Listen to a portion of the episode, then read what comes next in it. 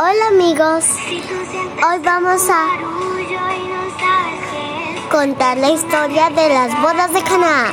Hola, hola amiguitos, hoy está nuevamente con nosotros Sofi y Linda para contarles una historia, esta vez es de la Biblia, que también tiene moraleja. Sí, Sí, todas tienen moraleja, todas nuestras historias tienen Tienen moraleja. Empieza querida Sofi. Jesús, Jesús de Nazaret estaba en Cana y la mamá de Jesús estaba haciendo, estaba en una boda de unos amigos. Entonces, de repente el vino se acabó. Y en ese tiempo el vino era muy importante, era como jugo de mora. ¿Como jugo de mora, Sofi?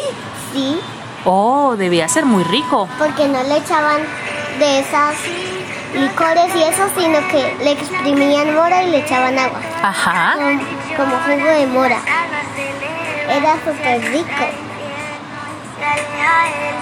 Entonces, de repente, se acabó el vino. Y, la, y en ese tiempo el vino era muy importante para las bodas. Entonces,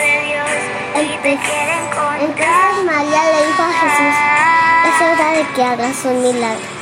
Entonces Jesús mandó a que llenaran los unos botes donde estaba el vino agua. ¿Agua? Que lo llenaran de agua. Ajá.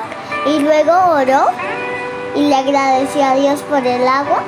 Y de repente el agua se transformó en vino. Se transformó en vino. Oh. O sea, es un milagro de Jesús. Sí. ¿Qué hizo Jesús? Se transformó en vino y así fue como las bodas de Canaán.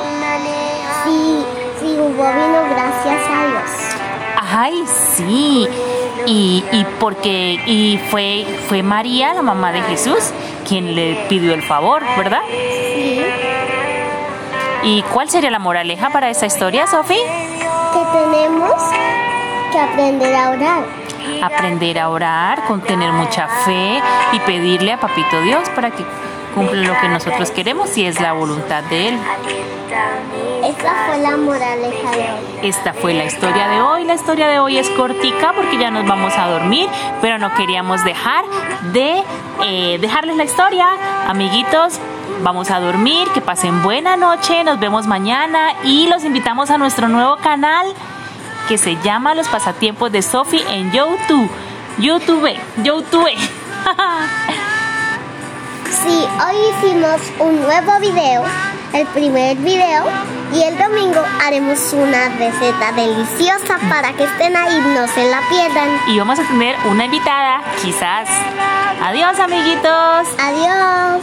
Dios.